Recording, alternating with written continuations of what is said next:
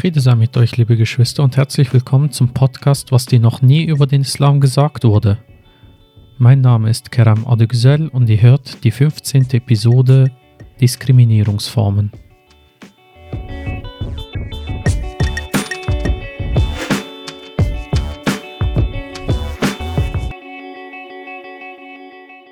Heute haben wir einen besonderen Gast. Ich freue mich außerordentlich, dass Mandy Abushok dabei ist. Herzlich willkommen, Mandy. Vielen Dank, Kerem. Ich freue mich sehr, dass ich Gästin sein darf in deinem Podcast. Ja, die Freude ist ganz meinerseits. Und äh, kurz zu dir als Person, ich möchte dich kurz vorstellen. Du hast äh, soziale Arbeit studiert mit der Vertiefung Soziokultur. Du verstehst dich als soziokulturelle Aktivistin.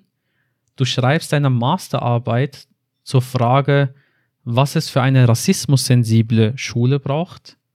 Und du hast ein Label gegründet namens Justice, also Just This.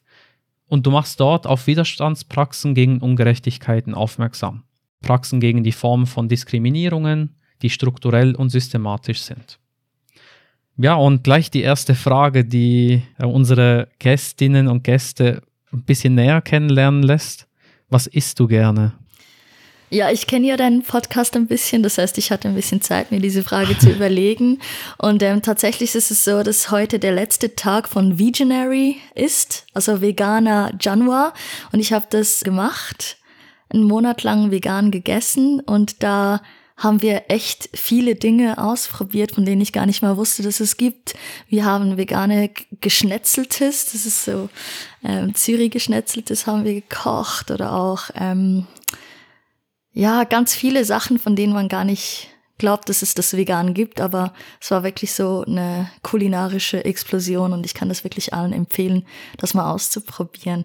Im Moment also hauptsächlich vegan, bis morgen. Morgen gibt's Sushi, darauf freue ich mich auch sehr.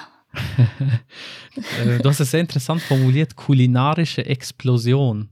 Und ich habe auch äh, letztens einen sogenannten Seitöner gehabt mit Seitan als Ersatz für Kebabfleisch.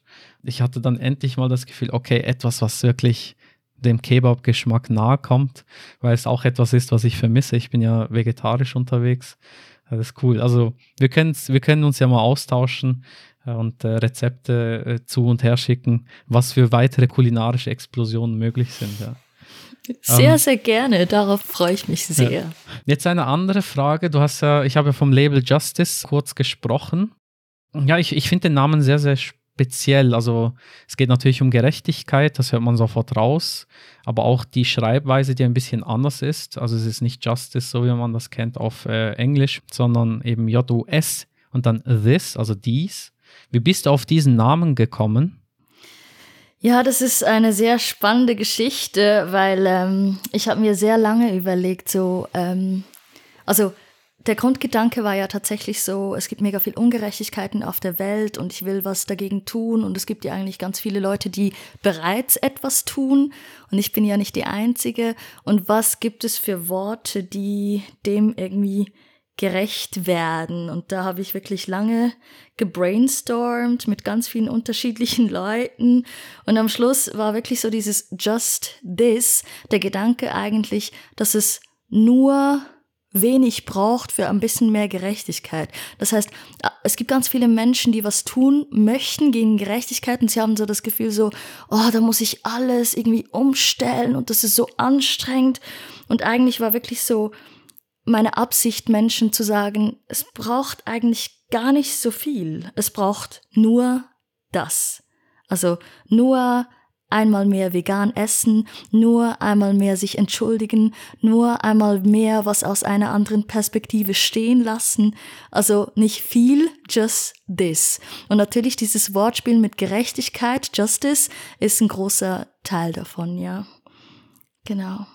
Ja, ich, ich finde das sehr, sehr treffend. Es braucht wirklich nicht viel. Und das ist auch ein bisschen die Botschaft vom Koran dass man mit wenig schon sehr viel erreichen kann, aber dass es äh, eben auch das Wenige manchmal schwierig sein kann. Aber es ist wenig, was man machen kann und soll. Darüber werden wir heute ja noch viel sprechen. Du hast eine Broschüre rausgebracht mit äh, Rahel El-Maawi.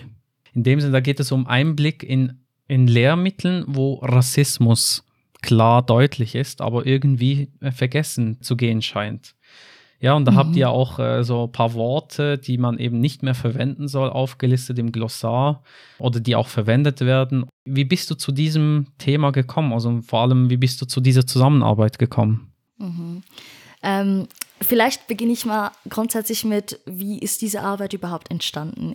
Also ich arbeite an der Schule als Sozialpädagogin und in dieser Tätigkeit bin ich vier Klassen zugeteilt, bei denen bin ich jeweils eins bis zwei Stunden pro Woche. Ich sitze in diesen Stunden drin und meine Aufgabe ist es eigentlich, dass die Grundlagen gegeben sind, damit die Schülerinnen und Schüler ihr Potenzial ausschöpfen können. Das heißt, ich bin dafür zuständig, dass die Bedingungen gegeben sind, psychisch, sozial, äh, kognitiv, damit sie wirklich ihre ihre maximale Lernleistung erbringen können, ja. Und dann sitze ich vor vier Jahren war das, saß ich in einer Geschichtsstunde ähm, zu Kolonialisierung und Imperialismus und da das war, das war richtig krass. Also ich kann mich erinnern, diese Bilder, also ich habe diese Bilder gesehen und es waren hauptsächlich nackte schwarze Menschen, angezogene weiße Menschen. Es war eine Begrifflichkeit, die verwendet wurde, die sehr abwertend ist gegenüber schwarzen Menschen, sehr gewaltvoll auch. Und ich habe gesehen oder beobachtet, wie Schülerinnen und Schüler diese Begrifflichkeiten übernommen haben, schwarze Menschen abwertend beschrieben haben und eigentlich diese Logik weitergeführt wurde. Und ich habe dann wie so gemerkt, so, oh, irgendwas ist hier schief, irgendwas geht gar nicht, aber ich konnte noch nicht richtig fassen, was das ist. Ne? Und dann habe ich mich auf die Suche gemacht, auch im Zusammenhang mit meinem Master. Ich mache einen Master in soziale Arbeit als Menschenrechtsprofession. Da habe ich mich auf die Suche gemacht nach Menschen, die sich bereits mit diesem Thema auseinandergesetzt haben, auch ähm, hauptsächlich im deutschen Raum, weil im äh, schweizerischen Raum gibt es noch nicht so viel. Und da habe ich Elina Marmer gefunden. Elina Marmer ist eine Professorin in Hamburg und die arbeitet viel zu Rassismus und Schule. Und da in dieser Auseinandersetzung ist so mega klar geworden, dass eigentlich Rassismus in der Schule vier unterschiedliche Komponenten oder Elemente beinhaltet. So.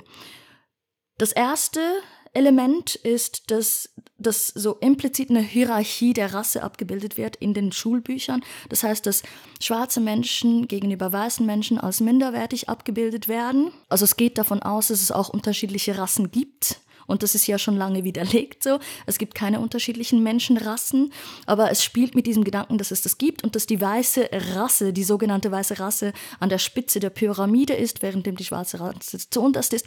Und diese Überlegung kommt eigentlich von einer Zeit, in der Kolonialisierung irgendwie legitimiert werden musste, weil in, äh, im weißen Europa die Aufklärung und die Brüderlichkeit und Solidarität irgendwie verkündet wurde, währenddem man andere Menschen, hauptsächlich im globalen Süden, ähm, abgewertet und versklavt hat. Ne? Man muss da was erfinden, das es legitimiert und deshalb wurden Rassen erfunden und das so dieses eine Element, die Übergeordnetheit von weißen Menschen gegenüber schwarzen Menschen, das ist so das eine Element. Dann gibt es so die antithetische Konstruktion des anderen, das ist das zweite Element, das ist immer so ein Wir gegenüber die anderen, so quasi eine, eine Spaltung oder so, so die Konstruktion, dass es eine Abgrenzbarkeit gibt zwischen wir, was meistens so die weißen Aufgeklärten äh, betrifft, und die Schwarzen, die anderen oder die Menschen of Color, wie man sie, also wie man Menschen auch äh, nennt, die ähm, Rassismuserfahrungen macht, genau.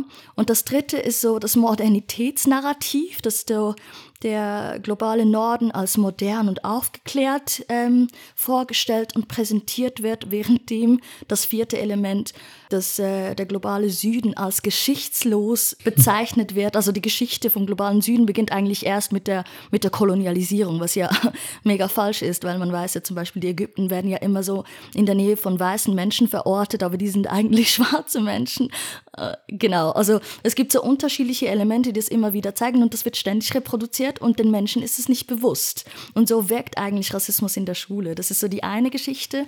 Und die andere ist, ich hatte das Glück, als ähm, Studentin der sozialen Arbeit eine Dozentin zu haben, die schwarz war tatsächlich. Und das war eben Rahel El-Mavi. Das heißt, mhm. Rahel El-Mavi kenne ich als Dozentin einerseits und einige Jahre später habe ich gesehen, weil Rahel El-Mavi ist eine der ersten Frauen, die so eine Community gebildet hat von schwarzen Menschen, Menschen of Color, vor allem schwarze Frauen, um sie zu vernetzen und diese gewissen Ungerechtigkeiten auch in der Community zu bündeln.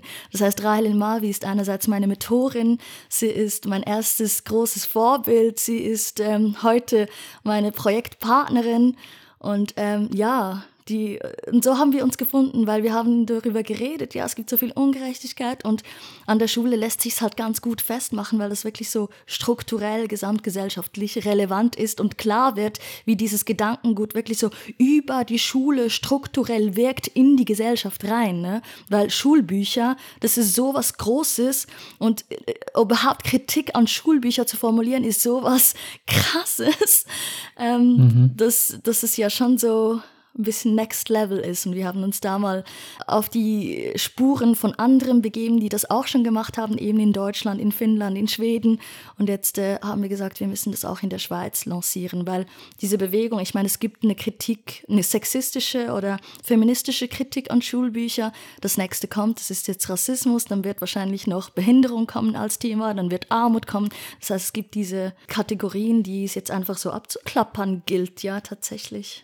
Ja, also ich, ich höre raus, es gibt noch sehr viel zu tun, aber der Grundstein ist gelegt und ja, an dieser Stelle kann man dann auch Danke an Rahel El-Maawi sagen, dass sie das auch gestartet hat und dich auf positive Art beeinflusst hat, hier auch aktiv zu werden.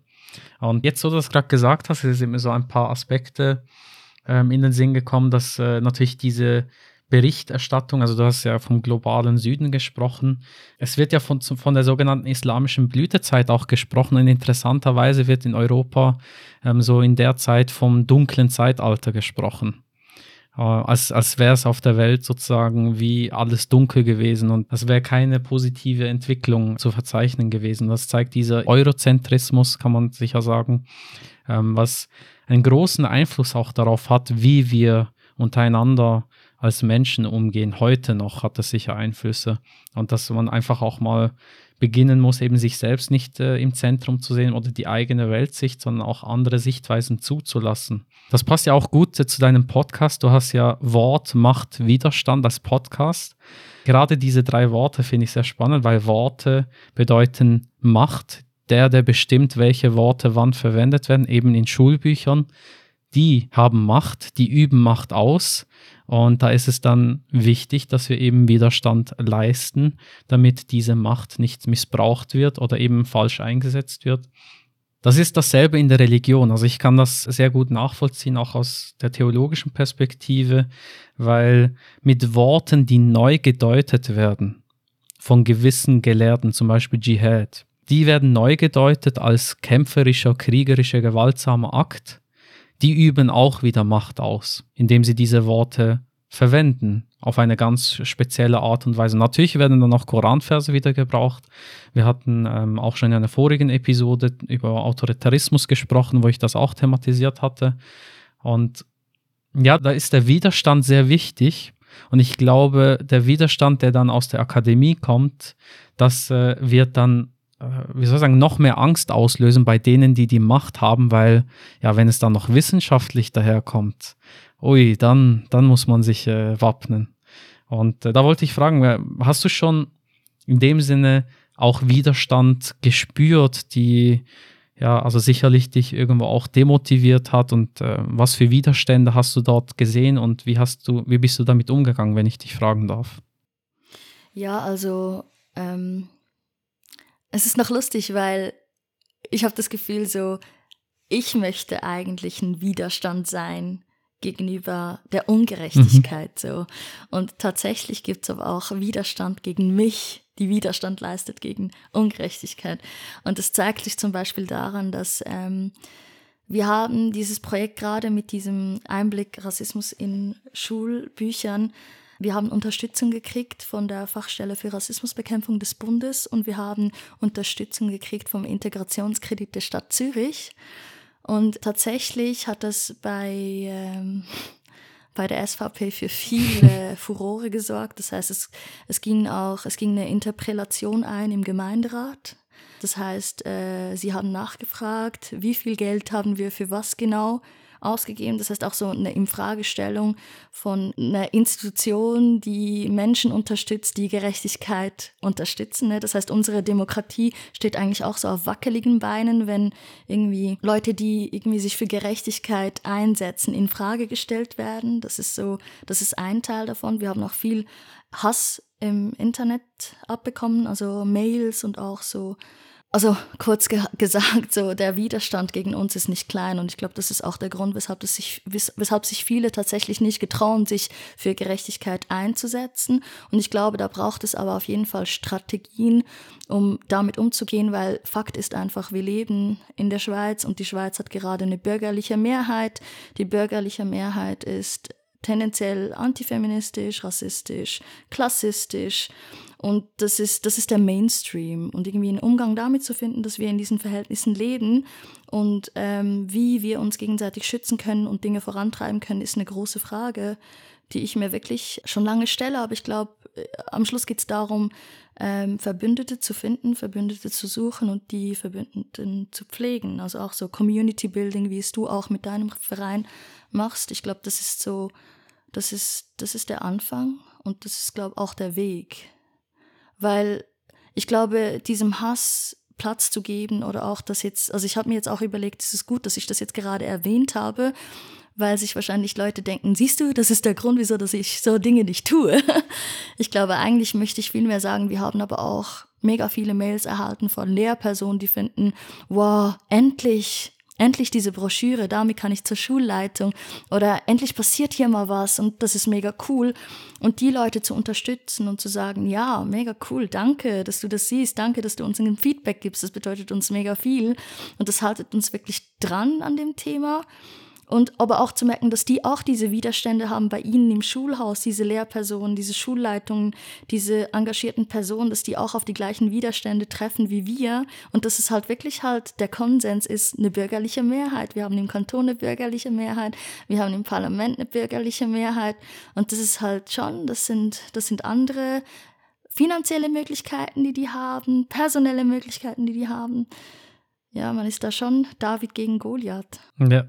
Ja, das kann ich so gut nachvollziehen und äh, deshalb ist wichtig, dass äh, ich denke mal über die sogenannten eigenen Grenzen hinweg auch Community gebildet wird. Also dass auch der Community-Gedanke nicht sozusagen wie klassifiziert wird, ja, nur Religion oder nur dies oder nur das, äh, sondern dass wir auch das sehen, dass wir alle im selben Boot sind, weil gerade Gerechtigkeit, also auf jeden Fall, ist ein gesamtgesellschaftliches äh, Phänomen es ist auch schwierig, also schwieriger Begriff. Äh, wann ist Gerechtigkeit? Wie erreichen wir Gerechtigkeit?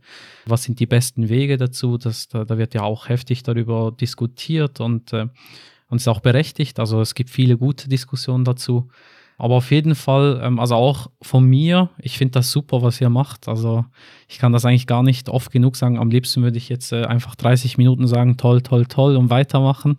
Also auf jeden Fall dranbleiben und ich finde das auch extrem wichtig weil es gibt mir auch eine, ein gewisses Gefühl der Befreiung. Also nicht, dass ich frei wäre von der Verantwortung, aber eine gewiss, ein gewisses Gefühl der Befreiung. Ah, guck mal, da kümmert sich jemand um dieses Thema und jetzt kann ich mich der Frage widmen, wie kann ich das unterstützen? Ja, diese Episode ist ja sozusagen eine Möglichkeit, ein Weg, äh, darüber auch zu reden und aufzuzeigen, wieso das wichtig ist. Und äh, da können wir gleich ja zum Thema noch äh, weiter einsteigen.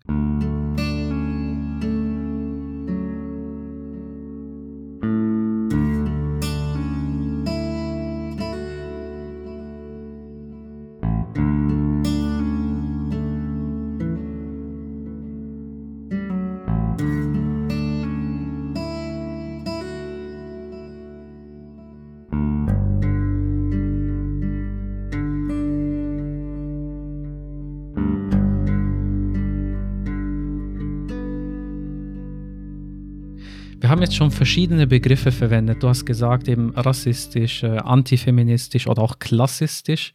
Ähm, das sind ja verschiedene Formen von Diskriminierung, wenn ich das richtig verstehe. Also, dass äh, menschenrechtlich relevante Formen sind. Es gibt natürlich auch Diskriminierungen, die nicht von den Menschenrechten tangiert sind. Was ist Diskriminierung? Was ist insbesondere Rassismus und welche Formen von historischem Rassismus gibt es? Mhm. Ich glaube, also wenn man von Diskriminierung oder von Rassismus redet, muss man verstehen, so, also was mir, also was mir mega geholfen hat in meiner Zeit, in der ich, ich weiß nicht, ich hatte so eine Zeit als Jugendliche, da habe ich mir mega viel zu Ungerechtigkeit und Gerechtigkeit überlegt und dann habe ich eine KV-Lehre begonnen und abgeschlossen und habe dann auch Wirtschaft studiert und ich habe mich dann verloren im Konsum tatsächlich. Und irgendwann ist diese Frage wieder aufgetaucht, nachdem ich soziale Arbeit studiert habe. Und ich glaube, diese, diese Frage der Gerechtigkeit, die treibt viele junge Menschen um, aber auch Menschen im mittleren Alter oder auch alte Menschen. Ich glaube, die Zugänge sind mega unterschiedlich.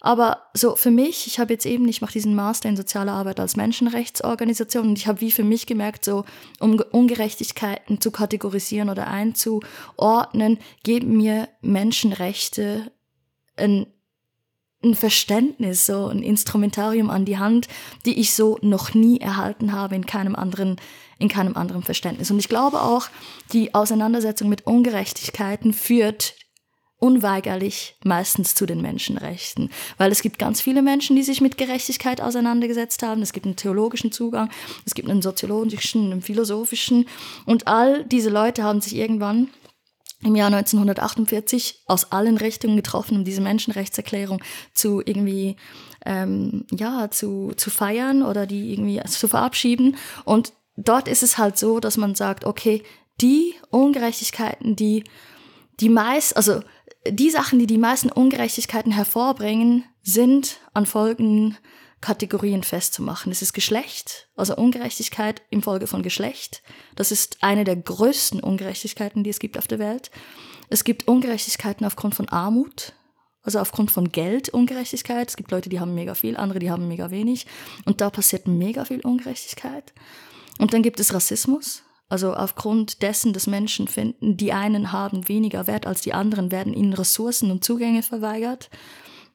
Und dann gibt es zum Beispiel auch Behinderung, ähm, das auch sehr ausschließend ist, diese Kategorie. Und Behinderung kann man wirklich weit denken im Sinne von psychischer Gesundheit, aber auch wirklich körperlicher Gesundheit. Und dann gibt es aber auch Kindsein, das ist auch eine Kategorie, weil als Kind ist man vielen ausgeliefert, den Eltern, den Lehrerinnen, den Sportlehrerinnen. Also Kindsein ist auch eins dieser Kategorien. So um die Großen zu benennen. Nun, wenn wir jetzt aber zu Rassismus kommen, da gibt es auch unterschiedliche Formen von Rassismus. Das ist eine Form der großen Diskriminierungskategorien. Rassismus, es gibt antimuslimischer Rassismus, also ganz, ganz viel, vor allem, also vor allem seit dem 11. September, aber auch noch viel früher. Das würde ja irgendwie wie bedeuten, dass Muslim sein mit einer Rasse verbunden wird, also antimuslimischer Rassismus, als wäre muslimisch sozusagen wie mit einer Rassevorstellung verbunden. Ist genau. das nicht ein Widerspruch in sich? Ja, natürlich. Also ich meine, Rassismus ist grundsätzlich ein Widerspruch für sich, weil mhm. irgendwie, wenn man von Rassismus als Rassismus spricht, dann geht man ja davon aus, dass es unterschiedliche Rassen gibt. Mhm. Und deshalb reden viele Leute gerade im deutschen Kontext von Rassifizierung. Menschen werden rassifiziert. Mhm. Es wird suggeriert, dass sie einer Rasse äh, zugehören und dann werden sie aufgrund dieser, dieser Zuschreibung werden sie abgewertet oder ihnen werden Ressourcen verweigert oder man behandelt sie schlecht. Und das Gleiche, also das, was, das, diese Zuschreibung die gibt es auf schwarze Menschen, weil man hat ja gewisse Fantasien. Schwarze Menschen sind so und so und so, meistens abwertende Attribute. Aber das gibt's eben auch bei Muslime. Muslime sind so und so und so. Und aufgrund dessen, dass ich glaube, dass sie so und so und so sind und diese so und so sind, ist abwertend, äh, verweigere ich gewisse ja, Zugänge oder eben ähm, gewisse Ressourcen. Das ist der antimuslimische Rassismus. Dann gibt es eben den antischwarzen Rassismus, es gibt den antiasiatischen Rassismus, es gibt einen Antisemitismus, das ist auch ein, eine Form von ähm, Rassismus. Und dann gibt es aber auch Rassismus gegenüber Romnia und Sinti die auch, und all diese Rassismen, die sind, also das ist nicht einfach Diskriminierung, anders Behandlung. Das heißt, weiße Menschen können nicht rassistisch diskriminiert werden, weil mit Rassismus geht immer eine Historizität einher. Das heißt, es geht eine Geschichte von Diskriminierung, eine Theoriebildung, die gewisse Zuschreibungen den anderen, den sogenannten anderen zuschreibt einher und damit halt ähm, der Ausschluss und die Verweigerung von Zugängen und Ressourcen. So, es ist nicht alles rassistisch, es hat immer eine Geschichte. Und zwar eine, eine Geschichte, wo Institutionen beteiligt sind, eine Geschichte, wo ähm, Theoriebildung beteiligt ist, eine Geschichte von Erzählungen, die immer und wieder kommen, eine Geschichte von Fantasien, die immer und wieder auftauchen. Genau. Ja, ich, ich finde das spannend, weil gerade, ähm, also den einen Teil, ähm, also antimuslimischer Rassismus, das wäre eine ganz eigene Episode nochmal wert, aber ähm, ich finde es noch spannend, dass antischwarzer Rassismus als Kategorie ähm, da ist. Und das ist ja auch beobachtbar innerhalb der muslimischen Community interessanterweise. Also ich vermute mal, du kannst mich gern ergänzen oder korrigieren, ich vermute mal, das ist so eine Übernahme ähm, aus der Kolonialisierungszeit, dass die Vorstellung der Überlegenheit eben de, des weißen Mannes ähm, dann irgendwie Eingang gefunden hat, perverserweise, perverserweise dass äh, dann Muslime untereinander dann antimuslim, äh, nicht antimuslimisch, antischwarzer äh, Rassismus gelebt haben. Und äh, ja, oder also ist das eine Erklärung schon oder gibt es da noch weiter? Also du hast von Theoriebildung gesprochen. Ähm, ist das so korrekt? Kann man das so sagen? Ja, also das antischwarze Rassismus ähm, aus der Kolonialzeit und dieser Theoriebildung entstammt, das ist, das ist, das ist, das ist so, ja. Also ähm, weiße Menschen haben Theorien aufgestellt, weshalb das schwarze Menschen weniger Wert haben. Sie haben Schädel untersucht, sie haben Genitalien untersucht und irgendwie die Theorie aufgestellt, dass deshalb, weil schwarze Menschen näher den Tieren äh, irgendwie stehen als äh, dem weißen Menschen, dass man sie deshalb auch so behandeln darf. So. Und dass das irgendwie in eine Geschichte Geschichte von innerhalb der, des afrikanischen Kontinents oder in der muslimischen Community, dass es Einzug erhalten hat. Das kann ich mir vorstellen, dass es, dass es, äh, dass es da eine große Rolle spielt. Aber ich, ich, ich, ich weiß es nicht. Ich habe mich zu wenig damit beschäftigt, um das wirklich so theoretisch fundiert ja. sagen zu können, ja. Ja, auf jeden Fall. Also ich denke, was als Symbolbild für Rassismus oder zumindest für ein Hochmut und Überlegenheitsgefühl aus dem Koran heraus verwendet werden kann. Das ist Satan oder Iblis. Satan als äh, äh, Wort, also deutsches Wort auf Arabisch ist es Shaitan und Iblis als der rebellische, der, der sich widersetzt.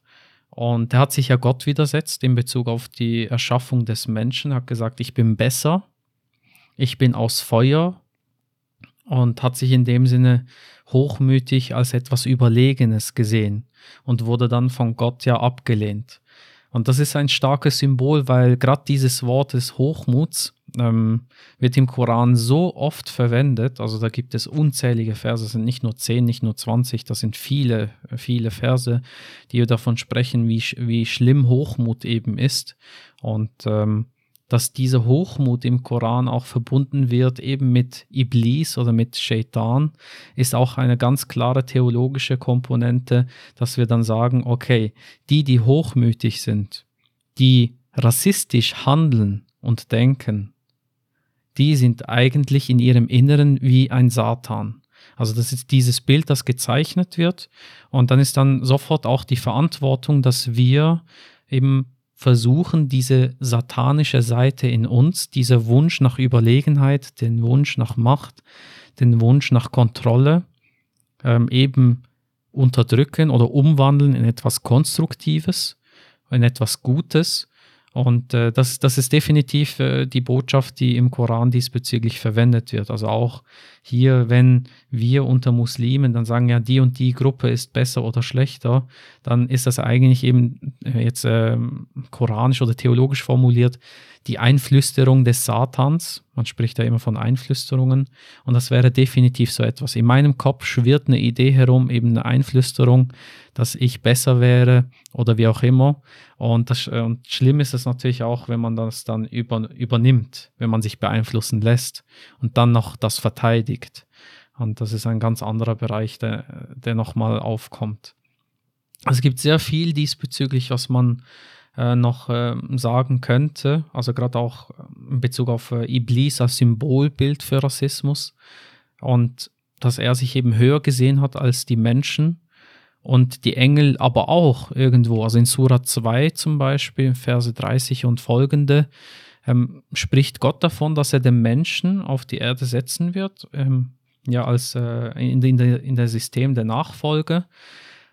Und die Engel reagieren dann und sagen, Wieso möchtest du auf Erden jemanden einsetzen, der Unheil stiftet und Blut vergießt, während wir hier da sind, die dich preisen? Also auch hier ist beobachtbar, auch die Engel, die sagen zwar nicht, wir sind besser, aber es ist so diese Vorstellung dahinter. Das heißt, es ist auch sehr subtil. Sie denken, wir sind doch da, wir preisen dich, wir dienen dir und so weiter und so fort. Und Gott antwortet, ich weiß, was ihr nicht wisst.